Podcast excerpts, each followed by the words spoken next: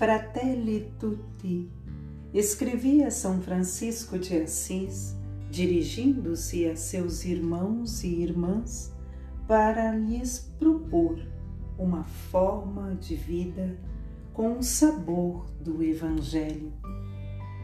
Dos conselhos que ele oferecia, quero destacar o convite a um amor que ultrapassa as barreiras da geografia e do espaço. Nele, declara feliz quem ama o outro, o seu irmão, tanto quando está longe como quando está junto de si. Com poucas e simples palavras, explicou o essencial de uma fraternidade aberta que permite reconhecer, valorizar e amar todas as pessoas, independentemente da sua proximidade física, do ponto da terra em que cada uma nasceu ou habita. Esse santo do amor fraterno, da simplicidade e da alegria que me inspirou a escrever a encíclica Laudato Si, volta a inspirar-me para dedicar esta nova encíclica à fraternidade e à amizade social. Com efeito, São Francisco, que se sentia irmão do sol, do mar e do vento, sentia-se ainda mais unido aos que eram de sua própria carne. Semeou paz por toda parte e andou junto dos pobres, abandonados, doentes, descartados, enfim, dos últimos.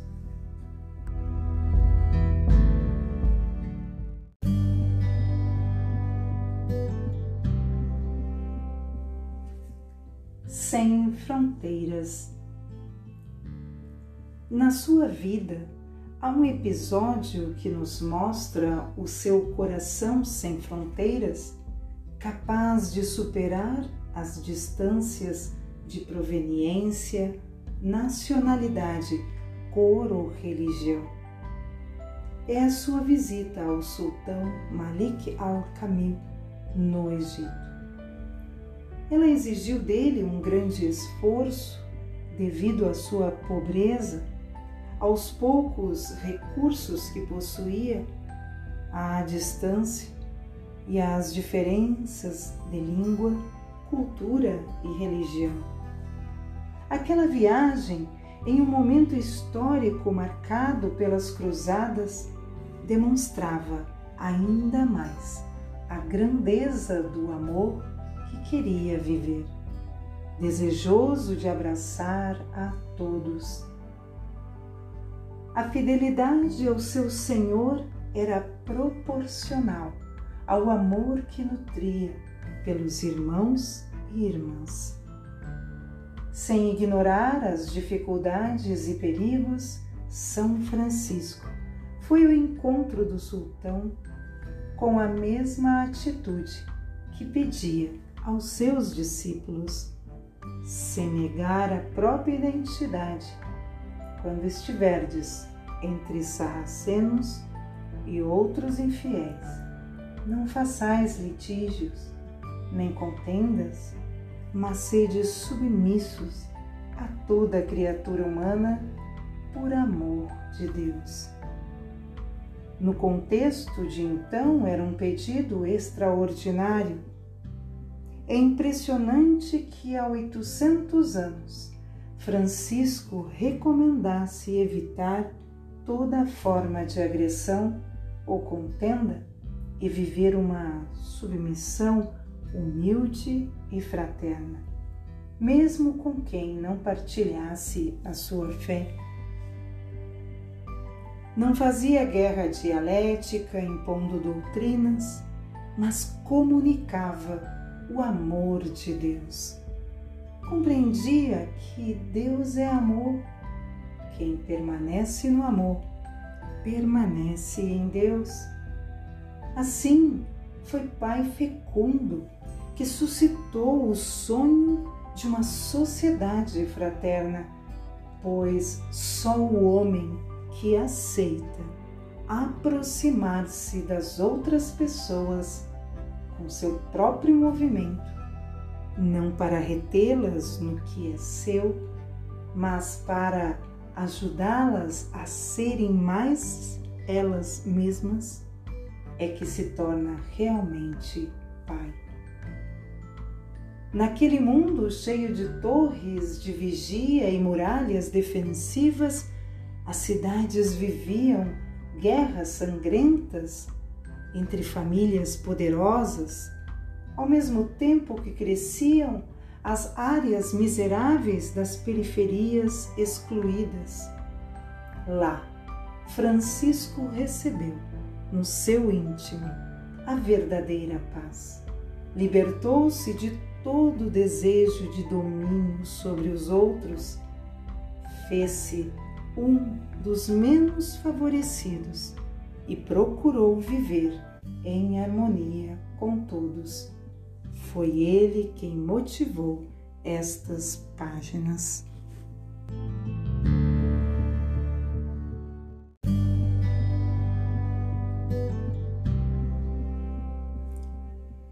As questões relacionadas com a fraternidade e a amizade social sempre estiveram entre as minhas preocupações.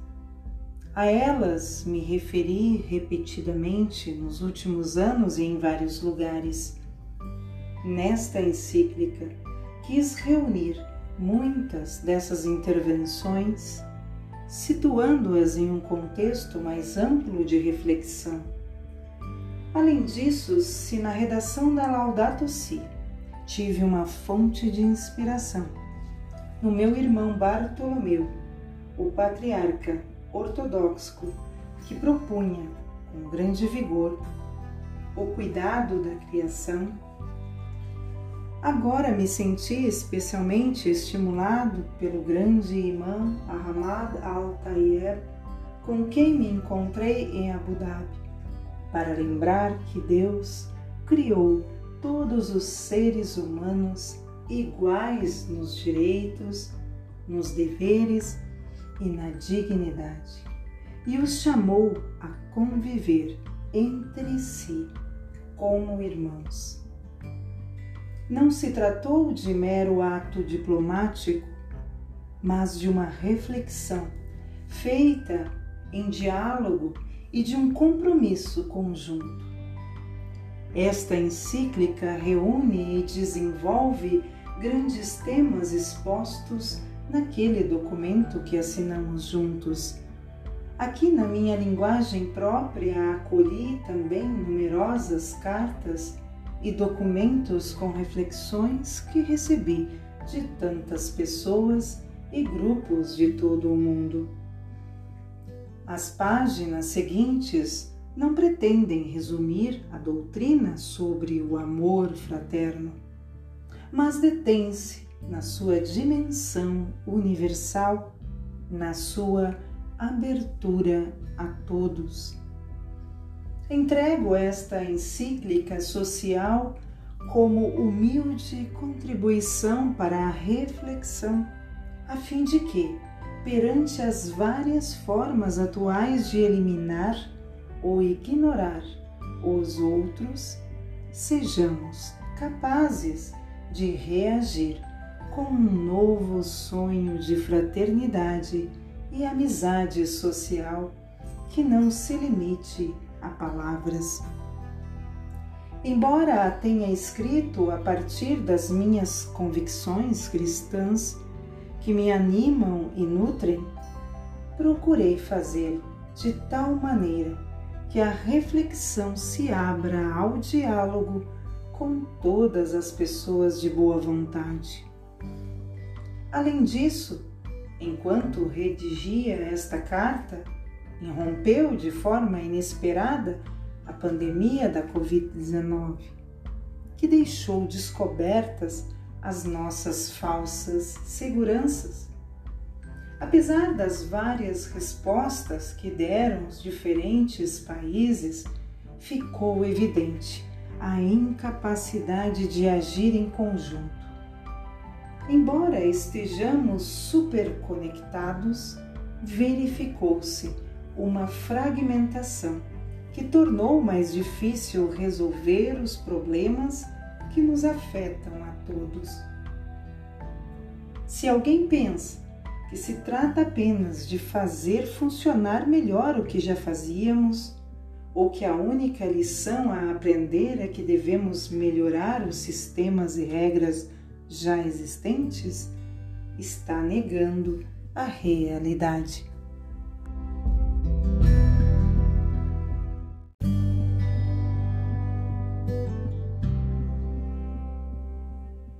Desejo ardentemente que, neste tempo que nos cabe viver, reconhecendo a dignidade de cada pessoa, possamos fazer renascer entre todos um anseio mundial de fraternidade. Entre todos, Aqui está um ótimo segredo para sonhar e tornar a nossa vida uma bela aventura.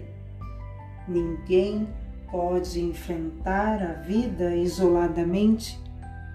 Precisamos de uma comunidade que nos apoie, que nos auxilie e dentro da qual nos ajudemos mutuamente a olhar em frente como é importante sonhar juntos. Sozinho corre-se o risco de ter miragens, vendo aquilo que não existe. É junto que se constroem os sonhos. Sonhemos como uma única humanidade, como caminhantes da mesma carne humana, como filhos dessa mesma terra que nos abriga a todos, cada qual com a riqueza da sua fé ou das suas convicções, cada qual com a própria voz, mas todos irmãos.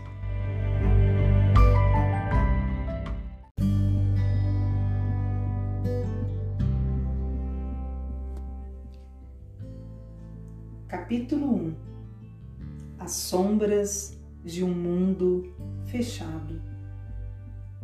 Sem pretender efetuar uma análise exaustiva, nem levar em consideração todos os aspectos da realidade em que vivemos, proponho apenas nos mantermos atentos a algumas tendências do mundo atual que dificultam o desenvolvimento da fraternidade universal.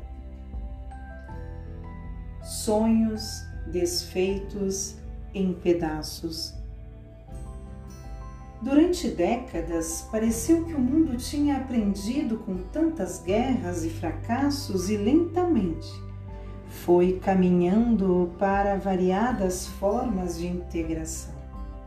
Por exemplo, avançou no sonho de uma Europa unida, capaz de reconhecer raízes comuns e regozijar-se com a diversidade que a habita? Lembremos a firme convicção dos pais fundadores da União Europeia, que desejavam um futuro firmado na capacidade de trabalhar juntos para superar as divisões e promover a paz e a comunhão entre os, todos os povos do continente. Ganhou força também o anseio de uma integração latino-americana e alguns passos começaram a ser dados. Em outros países e regiões, houve tentativas de pacificação e reaproximações que foram bem-sucedidas e outras que pareciam promissoras. Mas a história dá sinais de regressão. Reacende-se conflitos anacrônicos que se consideravam superados ressurgem nacionalismos fechados, exacerbados, ressentidos e agressivos. Em vários países, certa noção de unidade do povo e da nação penetra por diferentes ideologias, cria novas formas de egoísmo e de perda do sentido social, mascaradas por uma suposta defesa dos interesses nacionais. Isso nos lembra de que cada geração deve tornar suas as lutas e as conquistas das gerações anteriores e levá-las a meta ainda mais altas. É o caminho.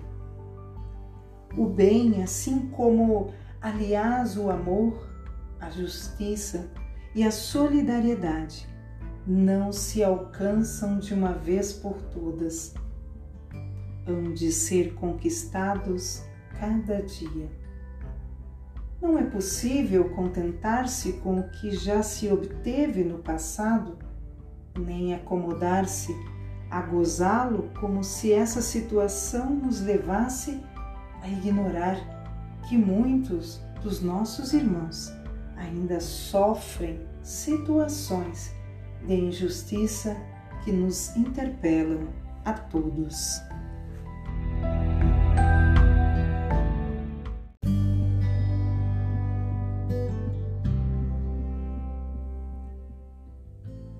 Abrir-se ao mundo é uma expressão de que hoje se apropriaram a economia e as finanças. Refere-se exclusivamente à abertura aos interesses estrangeiros ou à liberdade dos poderes econômicos para investir sem entraves nem complicações em todos os países. Os conflitos locais e o desinteresse pelo bem comum são instrumentalizados pela economia global para impor um modelo cultural único. Essa cultura unifica o mundo, mas divide as pessoas e as nações, porque a sociedade cada vez mais globalizada torna-nos vizinhos, mas não nos faz irmãos.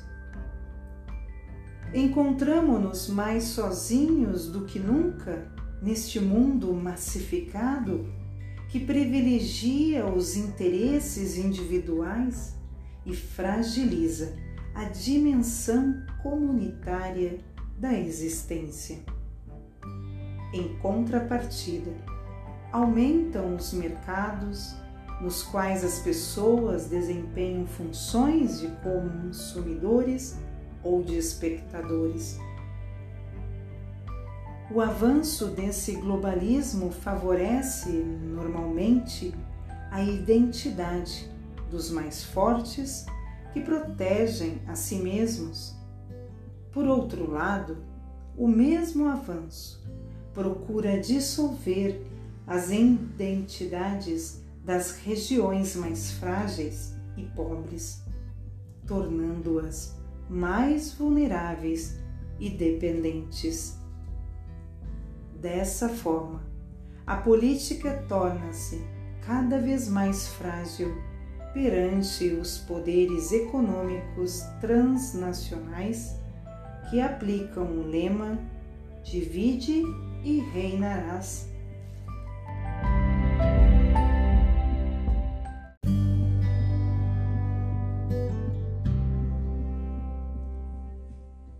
Fim da consciência histórica.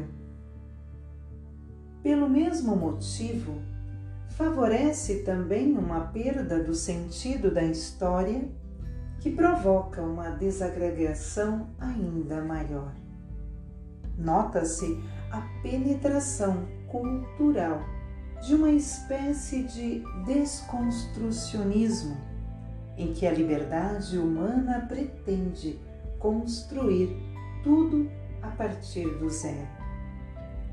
Deixa de pé somente a necessidade de consumir sem limites e a acentuação de muitas formas de individualismo sem conteúdo. Nesse contexto, colocava-se um conselho que dei aos jovens. Se uma pessoa lhes faz uma proposta e lhes diz para ignorar a história, que não levem em consideração a experiência dos idosos, que desprezem todo o passado e só olhem para o futuro que essa pessoa lhes oferece? Essa não seria uma maneira fácil de atraí-los para a proposta dela, para que vocês só façam o que ela lhes diz? Essa pessoa os quer vazios, desenraizados, desconfiados de tudo, de modo que só confiem em suas promessas e se submetam aos seus planos. Assim funcionam as ideologias de diferentes cores que destroem ou desconstroem tudo que é diferente e dessa maneira podem reinar sem oposições. Para isso, precisam de jovens que desprezem a história, que rejeitem a riqueza espiritual e humana que se foi transmitindo através das gerações, que ignorem tudo o que os precedeu são as novas formas de colonização cultural.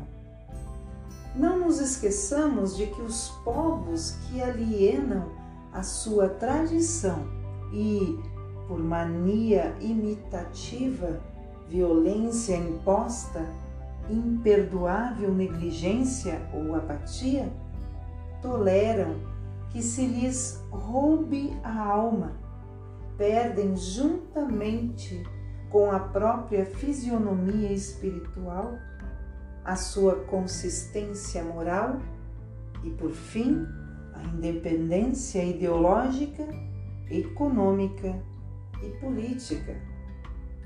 Uma maneira eficaz de dissolver a consciência histórica, o pensamento crítico, o empenho pela justiça e os percursos de integração.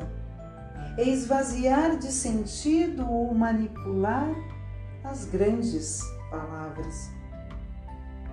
Que significado tem hoje palavras como democracia, liberdade, justiça, unidade? Foram manipuladas e desfiguradas para serem utilizadas como instrumentos de domínio, como títulos vazios de conteúdo que podem servir para justificar qualquer ação.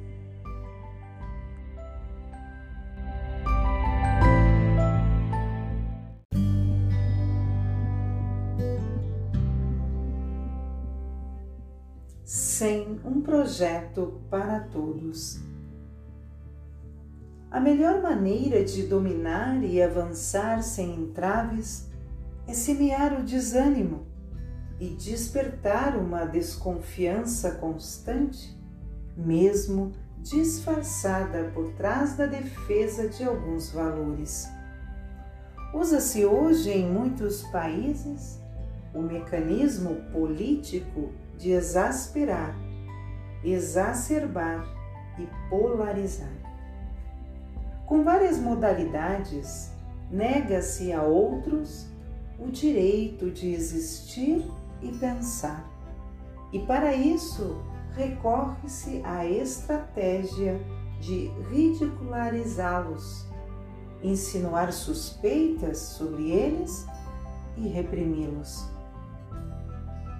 Não se acolhe a sua parte da verdade, os seus valores, e assim a sociedade se empobrece e acaba reduzindo a prepotência do mais forte. Dessa forma, a política deixou de ser um debate saudável sobre projetos a longo prazo para o desenvolvimento de todos e o bem comum, limitando-se a receitas efêmeras de marketing, cujo recurso mais eficaz está na destruição do outro. Nesse mesquinho jogo de desqualificações, o debate é manipulado para manter-se no estado de controvérsia e contraposição. Nessa luta de interesses que coloca todos contra todos, em que vencer se torna sinônimo de destruir, como se pode levantar a cabeça para reconhecer o próximo ou ficar ao lado de quem está caído na estrada? Hoje, um projeto com grandes objetivos para o desenvolvimento de toda a humanidade soa como um delírio. Aumentam as distâncias entre nós e a dura e lenta marcha rumo a um mundo unido e mais justo sofre uma nova e drástica reviravolta. Cuidar do mundo que nos rodeia e sustenta significa cuidar de nós mesmos. Mas precisamos nos constituir como um nós que habita a casa comum Tal cuidado não interessa aos poderes econômicos que necessitam de um ganho rápido. Frequentemente, as vozes que se levantam em defesa do meio ambiente são silenciadas ou ridicularizadas, disfarçando de racionalidade o que não passa de interesses particulares. Nessa cultura que estamos desenvolvendo, vazia, fixada no imediato e sem um projeto comum, é possível que perante o esgotamento de alguns recursos se vá criando um cenário favorável para novas guerras disfarçadas sob nobres reivindicações.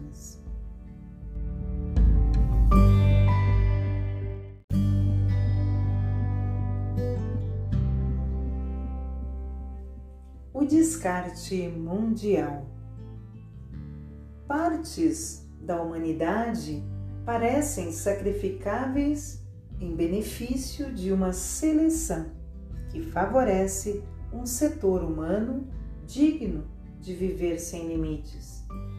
No fundo, as pessoas já não são vistas como um valor primário a respeitar e cuidar, especialmente se são pobres ou deficientes, se ainda não servem como os nascituros ou já não servem como os idosos tornamo-nos insensíveis a qualquer forma de desperdício, começando pelo alimentar, que figura entre os mais deploráveis. A falta de filhos, que provoca o envelhecimento da população, juntamente com o abandono dos idosos em uma dolorosa solidão exprime implicitamente que tudo tem fim em nós, que só contam os nossos interesses individuais.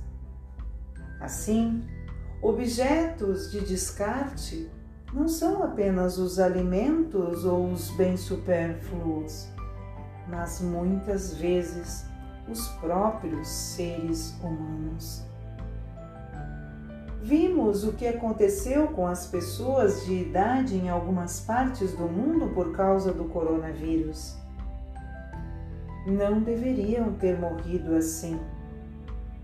Na verdade, porém, já tinha acontecido algo semelhante devido às ondas de calor e às outras circunstâncias, idosos sendo cruelmente descartados. Não nos damos conta de que isolar os idosos e abandoná-los à responsabilidade de outros, sem um acompanhamento familiar adequado e amoroso, mutila e empobrece a própria família. Além disso, acaba privando os jovens do contato necessário com as suas raízes e com uma sabedoria que a juventude sozinha não pode alcançar. Esse descarte se exprime de variadas maneiras, como na obsessão por reduzir os custos trabalhistas sem se dar conta das graves consequências que isso provoca pois o desemprego daí resultante tem como efeito direto o alargamento das fronteiras da pobreza. Além disso, o descarte assume formas abjetas, as quais julgávamos já superadas, como o racismo, que dissimula, mas não deixa de reaparecer. Novamente nos envergonham as expressões de racismo, demonstrando assim que os supostos avanços da sociedade não eram assim tão reais, nem estão garantidos para sempre. Há regras econômicas que foram eficazes para o progresso, mas não para o desenvolvimento humano integral. Aumentou a riqueza, mas não a equidade. E, assim, nascem novas pobrezas. Quando dizem que o mundo moderno reduziu a pobreza, fazem-no medindo-a com critérios de outros tempos não comparáveis à realidade atual. Isso porque, em outros tempos, por exemplo, não ter acesso à energia elétrica não era considerado um sinal de pobreza, nem causava grave incômodo. A pobreza sempre se analisa e se compreende no contexto das possibilidades reais de um momento histórico concreto.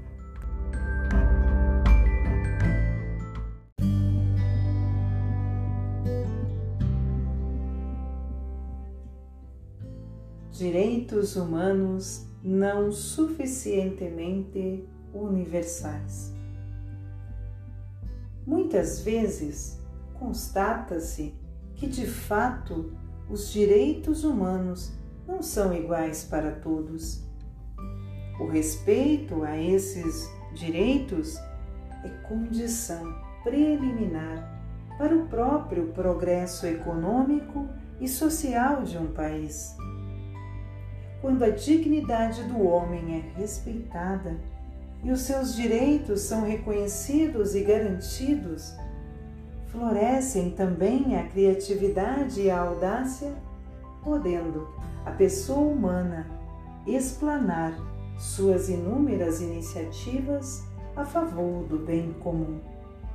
Mas, observando com atenção as nossas sociedades contemporâneas, nos deparamos com numerosas contradições que nos induzem a perguntar se realmente a igual dignidade de todos os seres humanos, solenemente proclamada há 70 anos, é reconhecida, respeitada, protegida e promovida em todas as circunstâncias.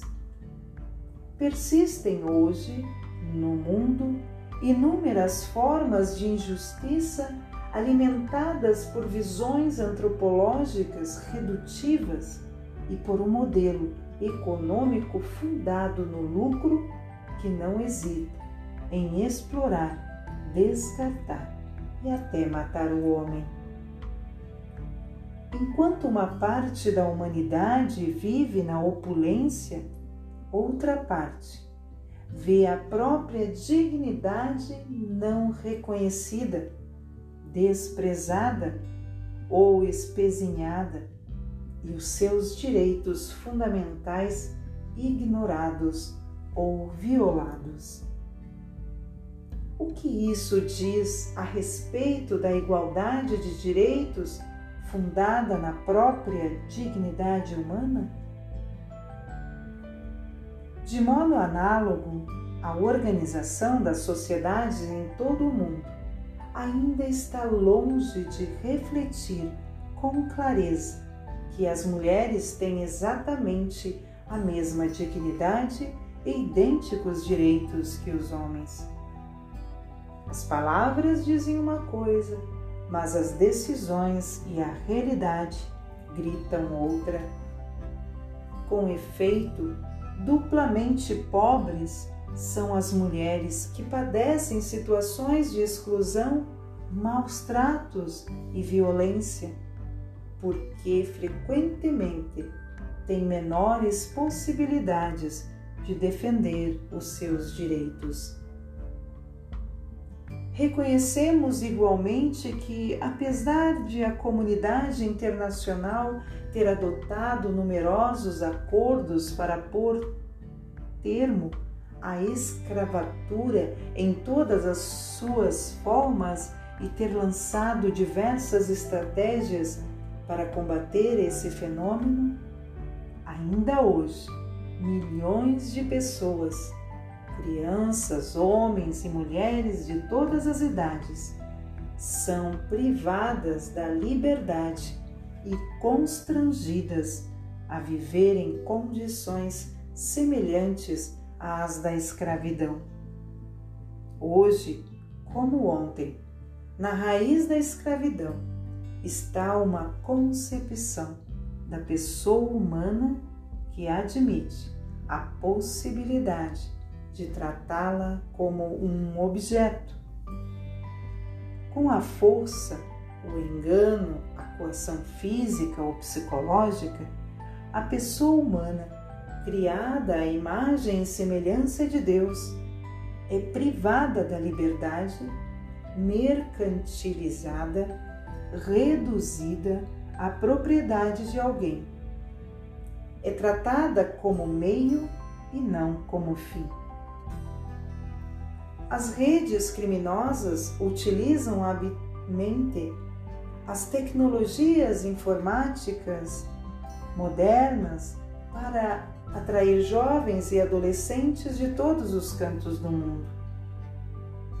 E a aberração não tem limites quando são subjugadas mulheres, forçadas depois a abortar.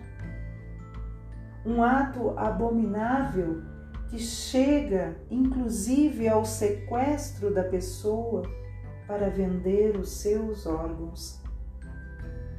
Isso torna o tráfico de pessoas e outras formas atuais de escravidão um problema mundial que precisa ser levado a sério pela humanidade em seu conjunto, porque, assim como as organizações criminosas usam redes globais para alcançar os seus objetivos, do mesmo modo, a ação para vencer esse fenômeno requer um esforço comum e igualmente global por parte dos diferentes atores que compõem a sociedade.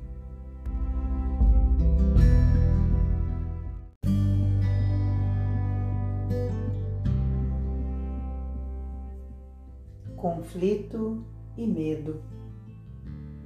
As guerras, os atentados, as perseguições por motivos raciais ou religiosos e tantas outras afrontas contra a dignidade humana são julgados de maneira diferente, dependendo de convirem ou não a certos interesses fundamentalmente econômicos. O que é verdade? Quando convém a uma pessoa poderosa, deixa de ser quando já não a beneficia mais.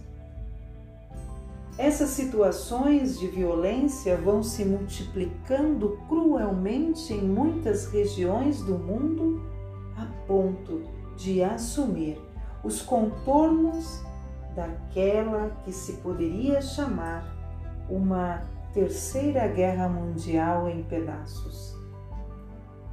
Isso não surpreende se atentarmos à falta de horizontes capazes de nos fazer convergir para a unidade, pois em qualquer guerra o que acaba destruído é o próprio projeto de fraternidade inscrito na vocação da família humana, pelo que toda situação de ameaça alimenta a desconfiança e a retirada.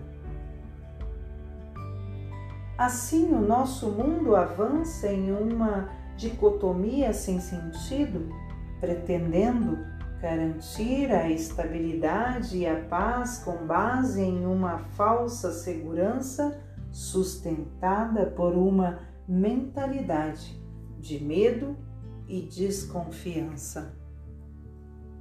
Paradoxalmente, existem medos ancestrais que não foram superados pelo progresso tecnológico. Mais ainda, souberam esconder-se e revigorar-se por trás das novas tecnologias. Também hoje, atrás das muralhas da cidade antiga está o abismo, o território do desconhecido, o deserto. O que vier de lá não é considerado confiável porque é desconhecido não familiar, não pertence à aldeia. Trata-se do território do que é bárbaro, do qual há que defender-se a qualquer custo. Consequentemente, criam-se novas barreiras de autodefesa, de tal modo que o mundo deixe de existir para que haja apenas o meu mundo e muitos deixam de ser considerados seres humanos com uma dignidade inalienável, passando a ser apenas os outros. E reaparece a tentação de fazer uma cultura dos muros, de erguer os muros, muros no coração, muros na terra, para impedir esse encontro com outras culturas, com outras pessoas. E quem levanta um muro, quem constrói um muro, acabará escravo dentro dos muros que construiu sem horizontes, porque lhe falta essa alteridade. A solidão, os medos, e a insegurança de tantas pessoas que se sentem abandonadas pelo sistema fazem com que se crie um terreno fértil para o crime organizado. Com efeito, ele se impõe, apresentando-se como protetor dos esquecidos, muitas vezes por meio de vários tipos de ajuda enquanto persegue os seus interesses criminosos. Há uma pedagogia tipicamente mafiosa que, com um falso espírito comunitário, cria laços de dependência e subordinação, dos quais é muito difícil libertar-se.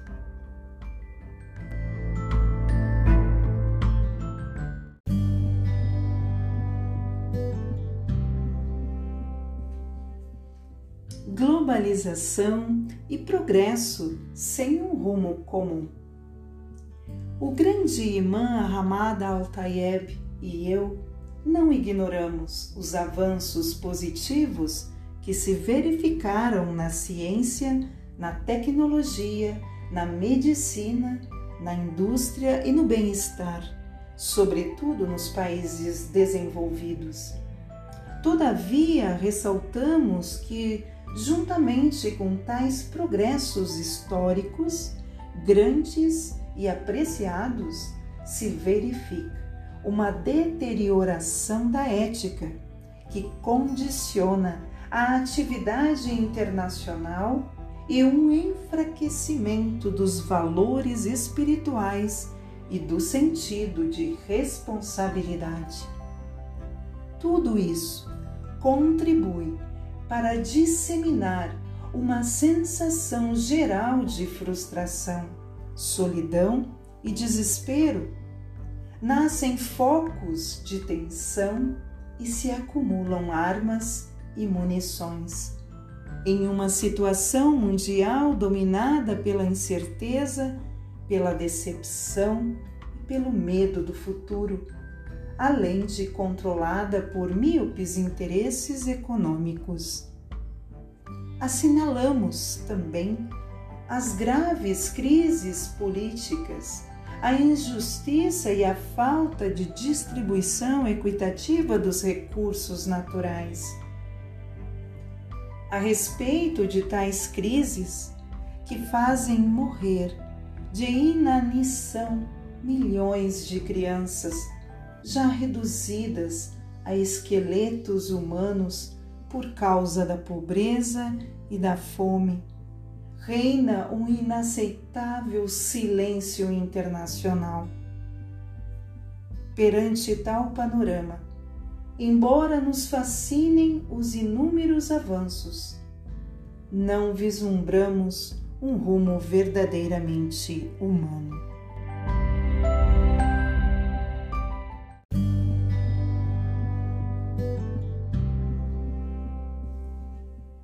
Mundo atual, esmorecem os sentimentos de pertença à mesma humanidade. E o sonho de construirmos juntos a justiça e a paz parece uma utopia de outros tempos.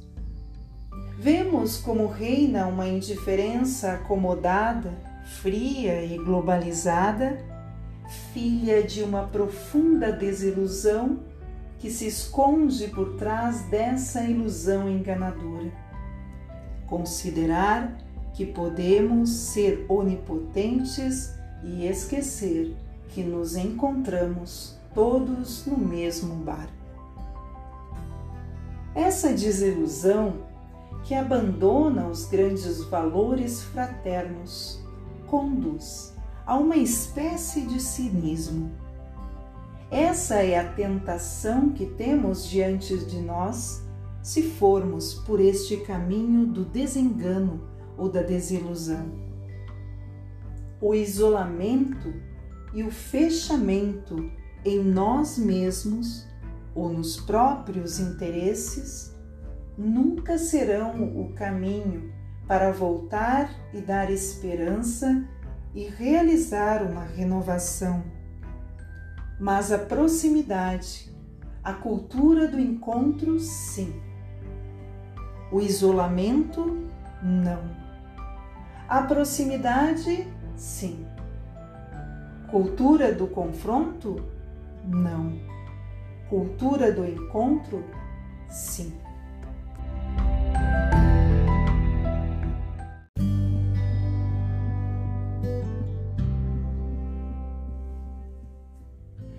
Neste rumo que corre sem um rumo comum, respira-se uma atmosfera em que a distância entre a obsessão pelo próprio bem-estar e a felicidade da humanidade partilhada parecem aumentar. Até fazer pensar que entre o indivíduo e a comunidade humana já esteja em curso um cisma. Porque uma coisa é sentir-se obrigado a viver junto, outra é apreciar a riqueza e a beleza das sementes de vida em comum que devem ser procuradas e cultivadas em conjunto.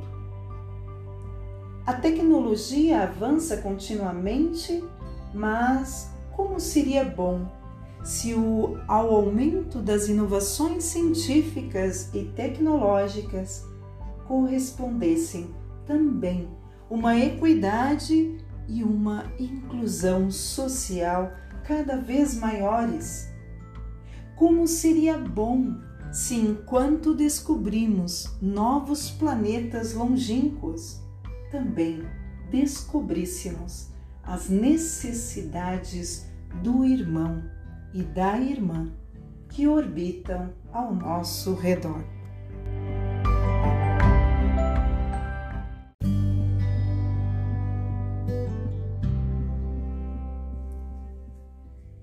As pandemias e outros flagelos da história.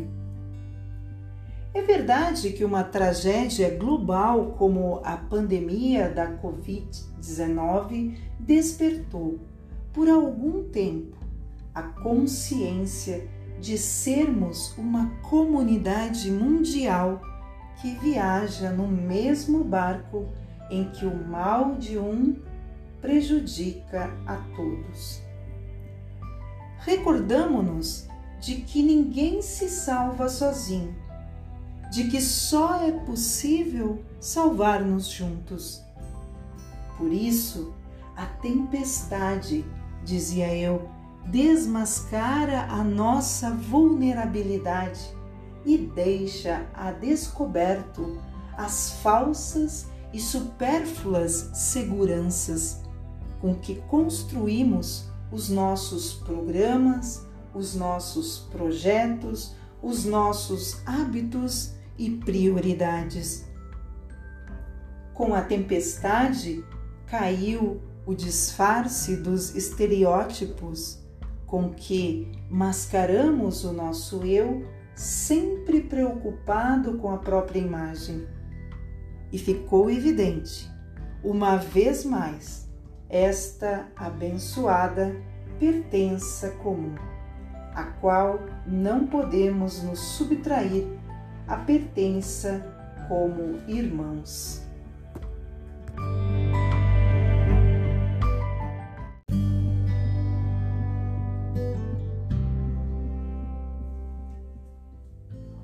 Mundo avança implacavelmente para uma economia que, utilizando os progressos tecnológicos, procurava reduzir os custos humanos e alguns pretendiam fazer-nos crer que era suficiente a liberdade de mercado para garantir tudo.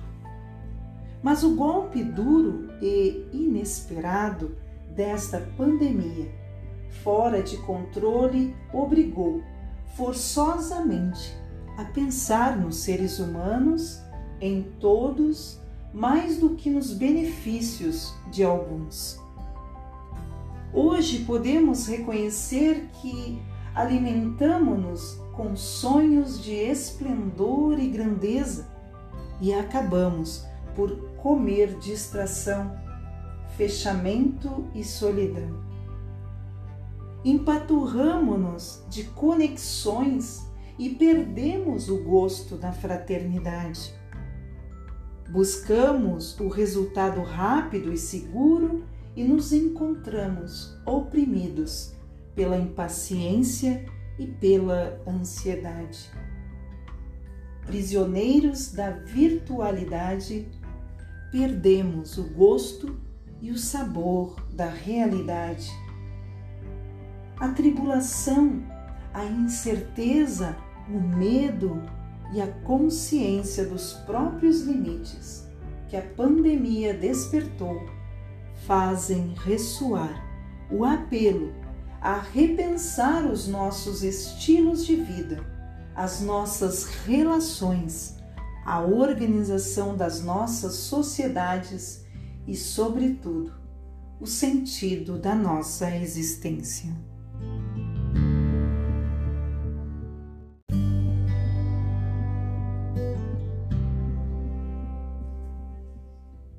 Se tudo está interligado, é difícil pensar que este desastre mundial não tenha a ver com nossa maneira de encarar a realidade segundo a qual pretendemos ser senhores absolutos da própria vida e de tudo que existe.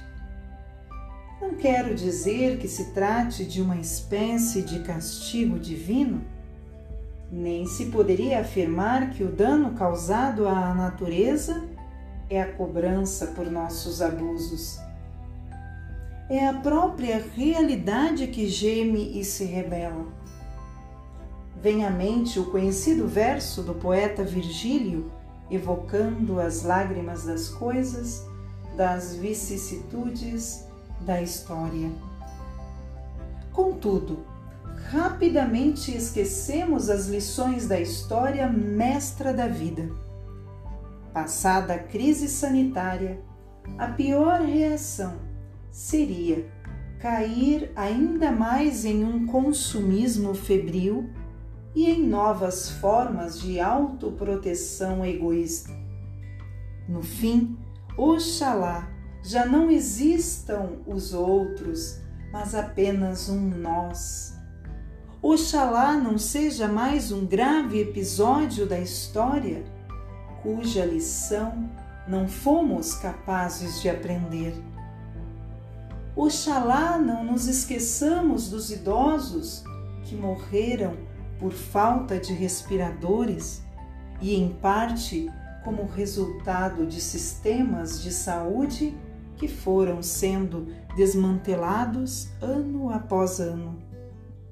Oxalá não seja inútil tanto sofrimento, mas tenhamos dado um salto para uma nova forma de viver e descubramos, enfim, que precisamos e somos devedores um dos outros, para que a humanidade renasça com todos os rostos, todas as mãos e todas as vozes livre das fronteiras que criamos. Se não conseguirmos recuperar a paixão compartilhada por uma comunidade de pertença e solidariedade, a qual saibamos destinar tempo, esforço e bens, desabará ruinosamente a ilusão global que nos engana e deixará muitos à mercê da angústia e do vazio.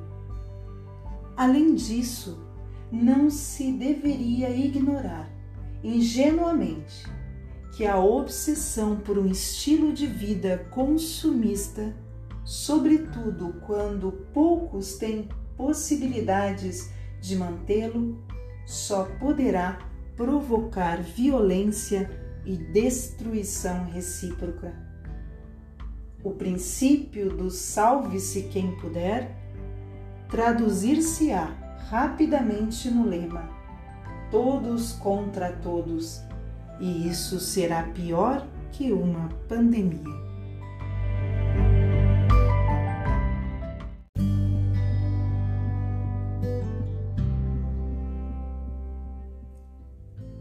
sem dignidade humana nas fronteiras.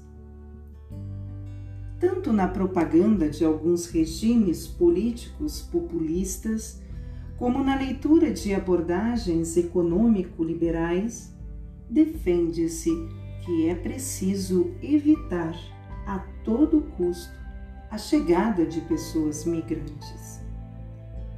Simultaneamente, argumenta-se que convém limitar a ajuda aos países pobres para que cheguem ao fundo do poço e decidam adotar medidas de austeridade.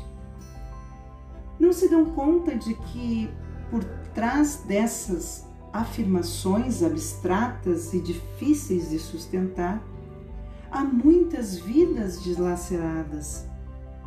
Muitos fogem da guerra, de perseguições, de catástrofes naturais. Outros, com pleno direito, buscam oportunidades para eles e suas famílias. Sonham com um futuro melhor e desejam criar as condições para que se torne realidade. Infelizmente, outros são atraídos pela cultura ocidental, às vezes com expectativas pouco realistas que os expõem a grandes desilusões. Traficantes inescrupulosos, frequentemente vinculados aos cartéis de drogas e de armas, exploram a situação de fragilidade dos imigrantes, que ao longo de sua jornada, demasiadas vezes, experimentam a violência, o tráfico humano, o abuso psicológico e físico e sofrimentos indescritíveis. As pessoas que emigram têm que separar-se de seu próprio contexto de origem e muitas vezes vivem um desenraizamento cultural e religioso. A ruptura também diz respeito às comunidades de origem que perdem os elementos mais vigorosos e empreendedores, e às famílias, em particular quando um dos pais emigra ou ambos, deixando os filhos no país de origem. Por conseguinte, também deve ser reafirmado o direito a não emigrar isto é, a ter condições para permanecer na própria terra.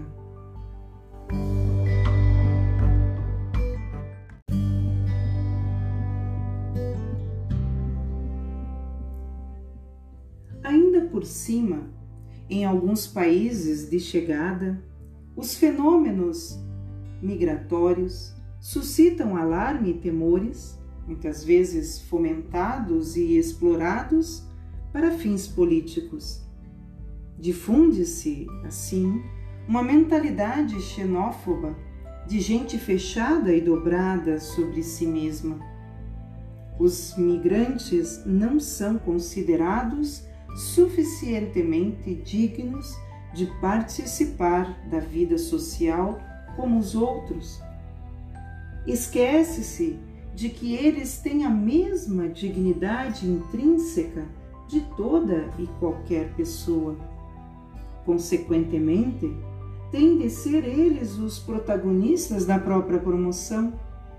Nunca se dirá que não são humanos, mas na prática, com as decisões e a maneira pela qual são tratados, manifesta-se que são considerados menos valiosos menos importantes, menos humanos. É inaceitável que os cristãos partilhem dessa mentalidade e dessas atitudes, fazendo às vezes prevalecer determinadas preferências políticas em vez das profundas convicções da própria fé a dignidade inalienável de toda pessoa humana, independentemente da sua origem, cor ou religião, e a lei suprema do amor fraterno.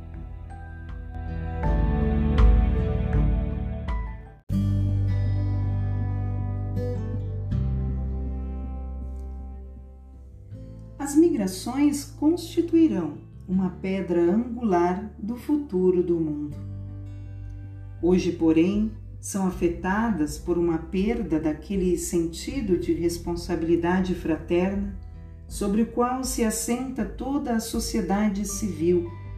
A Europa, por exemplo, corre sérios riscos de ir por este caminho.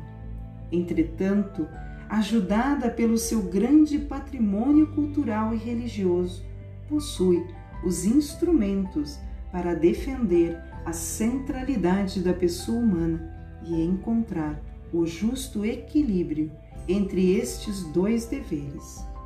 O dever moral de tutelar os direitos dos seus cidadãos e o dever de garantir a assistência e o acolhimento dos imigrantes. Compreendo que alguns tenham dúvidas e sintam medo diante das pessoas imigrantes. Compreendo isso como um aspecto do instinto natural de autodefesa mas também é verdade que uma pessoa e um povo só são fecundos se souberem criativamente integrar no seu seio a abertura aos outros. Convido a ultrapassar essas reações primárias, porque o problema surge quando essas dúvidas e esse medo condicionam de tal forma o nosso modo de pensar e agir que nos tornam intolerantes, fechados, talvez até sem disso nos apercebermos, racistas. E assim, o medo nos priva do desejo e da capacidade de encontrar o outro.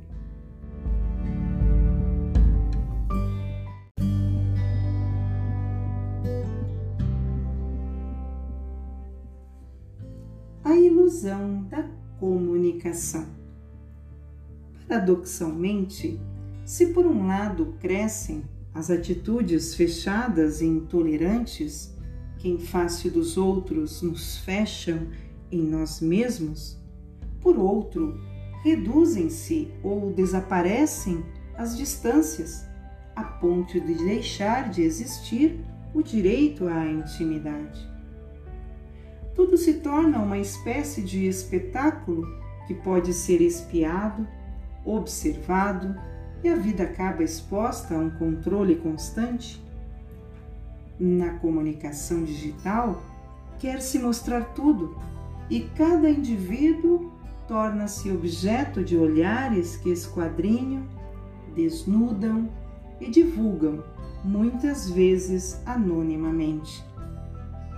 Esvai-se o respeito pelo outro e assim, ao mesmo tempo que o apago, ignoro e mantenho afastado, posso despudoradamente invadir até o mais recôndito da sua vida.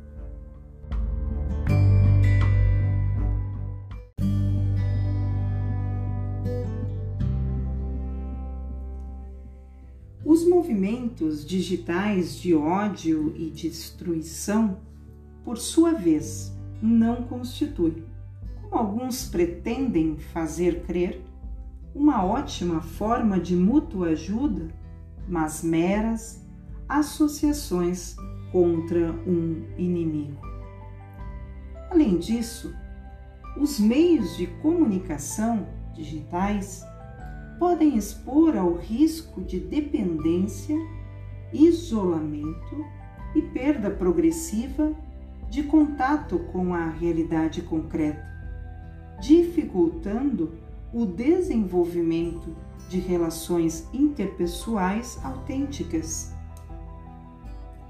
Fazem falta gestos físicos, expressões do rosto, silêncios, linguagem corpórea e até o perfume, o tremor das mãos, o rubor, a transpiração, porque tudo isso fala e faz parte da comunicação humana. As relações digitais, que dispensam o empenho de cultivar uma amizade, uma reciprocidade estável, e até um consenso que amadurece com o tempo, tem aparência de sociabilidade, mas não constrói verdadeiramente um nós. Na verdade, habitualmente dissimulam e ampliam o mesmo individualismo que se manifesta na xenofobia e no desprezo às pessoas mais fragilizadas. A conexão digital não é suficiente para construir pontes, não é capaz de unir a humanidade.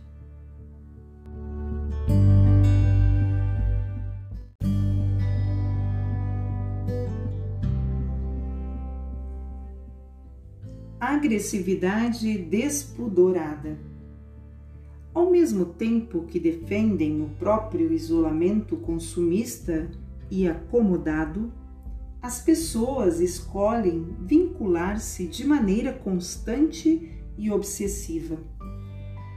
Isso favorece o efervescimento de formas insólitas de agressividade, com insultos, impropérios difamação, afrontas verbais que chegam a destroçar a figura do outro, e em um desregramento tal que, se existisse no contato pessoal, acabaríamos todos por nos destruir mutuamente. A agressividade social encontra um espaço de ampliação incomparável nos dispositivos móveis e nos computadores.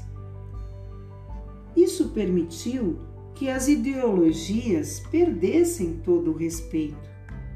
Aquilo que ainda há pouco tempo uma pessoa não poderia dizer sem correr o risco de perder o respeito de todos, hoje pode ser pronunciado com toda grosseria até por algumas autoridades públicas e ficar impune.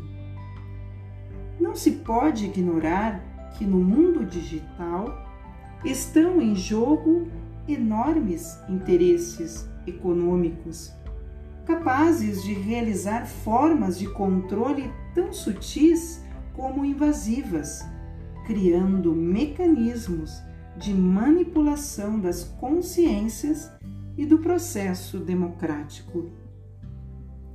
O funcionamento de muitas plataformas frequentemente acaba por favorecer o encontro entre as pessoas que pensam da mesma maneira, dificultando a confrontação entre as diferenças. Esses circuitos fechados facilitam a divulgação de informações e notícias falsas, fomentando preconceitos e ódio. Deve-se reconhecer que os fanatismos, os quais induzem a destruir os outros, são protagonizados também por pessoas religiosas, sem excluir os cristãos, que podem fazer parte de redes de violência verbal através da internet e de vários fóruns ou espaços de intercâmbio digital. Mesmo nos meios de comunicação católicos, é possível ultrapassar os limites, tolerando-se a difamação e a calúnia e parecendo excluir qualquer ética e respeito pela fama alheia. Agindo assim, qual contribuição se dá para a fraternidade que o Pai comum nos propõe?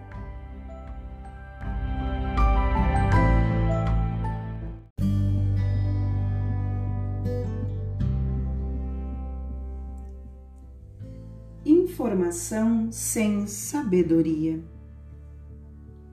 A verdadeira sabedoria pressupõe o encontro com a realidade. Hoje, porém, tudo se pode produzir, dissimular, modificar. Isso faz com que o encontro direto com as limitações da realidade se torne insuportável. Em consequência, implementa-se um mecanismo de seleção, criando-se o hábito de separar imediatamente o que gosto daquilo que não gosto, as coisas atraentes das desagradáveis. A mesma lógica preside a escolha das pessoas com quem se decide partilhar o mundo. Assim, as pessoas ou situações que feriam nossa sensibilidade ou nos causavam aversão, hoje são simplesmente eliminadas nas redes virtuais, construindo um círculo virtual que nos isola do mundo em que vivemos.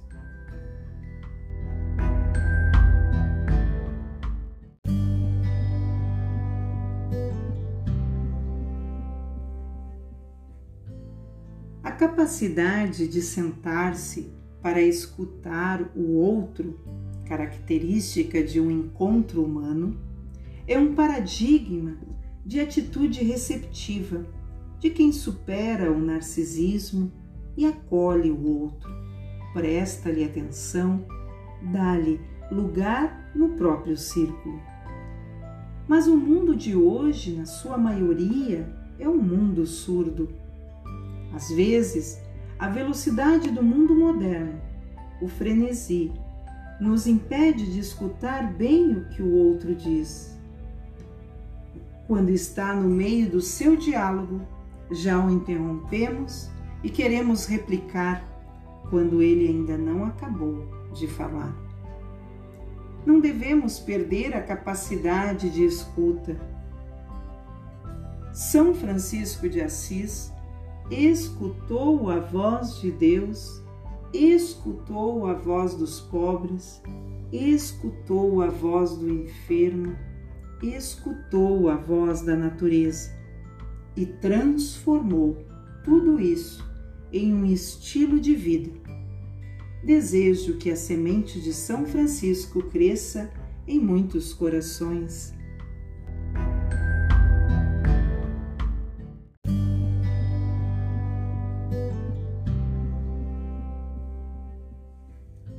Desaparecerem o silêncio e a escuta, transformando-se tudo em cliques e mensagens rápidas e ansiosas, colocou-se um, em perigo essa estrutura básica de uma comunicação humana sábia. Criou-se um novo estilo de vida, no qual cada um constrói o que deseja ter à sua frente, excluindo tudo aquilo que não se pode controlar ou conhecer superficial e instantaneamente. Por sua lógica intrínseca, essa dinâmica impede a reflexão serena que poderia levar-nos a uma sabedoria comum.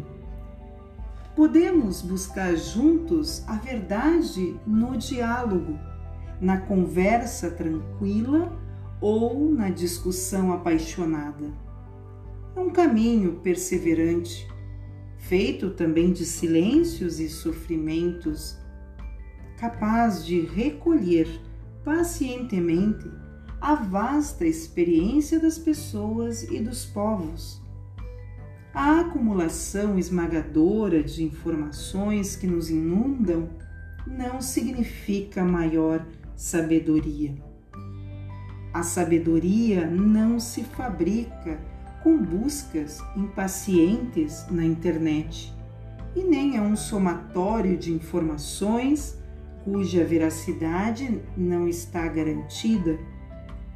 Dessa forma, não se amadurece no encontro com a verdade. As conversas giram, em última análise, ao redor das notícias mais recentes. São meramente horizontais e cumulativas. Não se presta uma atenção prolongada e penetrante ao coração da vida, nem se reconhece o que é essencial para dar um sentido à existência. Assim, a liberdade transforma-se em uma ilusão que nos vendem, confundindo-se com a liberdade de navegar diante de um visor. O problema é que um caminho de fraternidade local e universal só pode ser percorrido por espíritos livres e dispostos a encontros reais.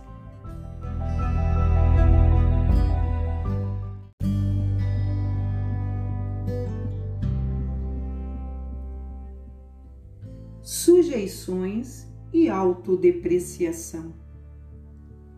Alguns países economicamente bem-sucedidos são apresentados como modelos culturais para os países pouco desenvolvidos, em vez de procurar que cada um cresça com o seu estilo peculiar, desenvolvendo as suas capacidades de inovar a partir dos valores da própria cultura.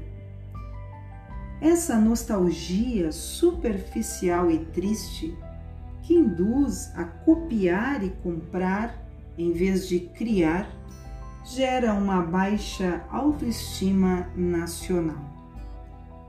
Nos setores acomodados de muitos países pobres, e às vezes naqueles que conseguiram sair da pobreza, nota-se a incapacidade de aceitar características e processos próprios, caindo em um desprezo da própria identidade cultural como se fosse a causa de todos os seus males. Uma maneira fácil de dominar alguém é destruir sua autoestima. Por trás dessas tendências que visam uniformizar o mundo, afloram interesses de poder que se aproveitam da baixa autoestima ao mesmo tempo que, pelos meios de comunicação e pelas redes, procuram criar uma nova cultura a serviço dos mais poderosos. Disso tiram vantagem o oportunismo da especulação financeira e a exploração, em que aqueles que sempre perdem são os pobres. Por outro lado, Ignorar a cultura de um povo faz com que muitos líderes políticos não sejam capazes de promover um projeto eficaz que possa ser livremente assumido e sustentado ao longo do tempo. Esquece-se de que não há alienação pior do que experimentar que não se tem raízes não se pertence a ninguém. Uma terra será fecunda, um povo dará frutos e será capaz de gerar o amanhã apenas à medida que der vida a relações de pertença entre os seus membros, à medida que criar laços de integração entre as gerações e as diferentes comunidades que o compõem, e ainda, à medida que quebrar as espirais que obscurecem os sentidos, afastando-nos sempre uns dos outros.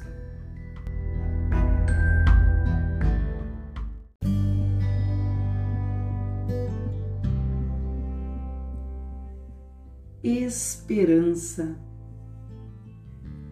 apesar dessas sombras densas que não se devem ignorar.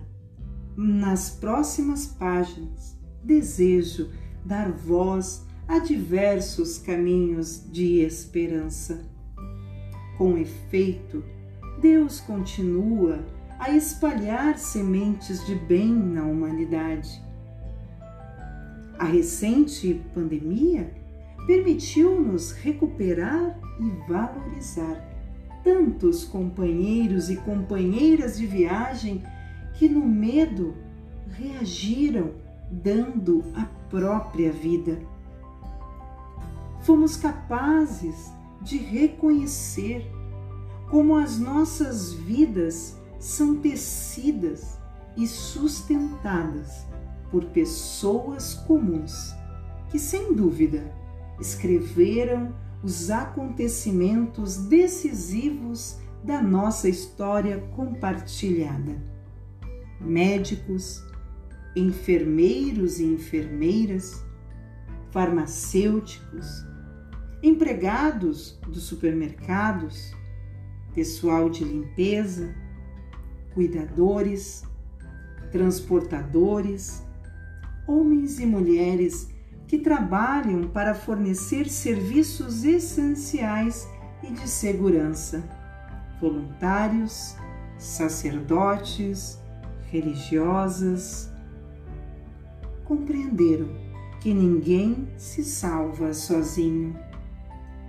Convido a esperança que nos fala de uma realidade cuja raiz está no mais fundo do ser humano, independentemente das circunstâncias concretas e dos condicionamentos históricos em que vive. Fala-nos de uma sede, de uma aspiração, de um anseio de plenitude, de vida bem-sucedida, de querer agarrar o que é grande, o que enche o coração e eleva o espírito para coisas grandes, como a verdade, a bondade e a beleza, a justiça e o amor. A esperança é ousada, sabe olhar para além das comodidades pessoais, das pequenas seguranças e compensações que reduzem o horizonte, para se abrir aos grandes ideais que tornam a vida mais bela e digna. Caminhemos na esperança.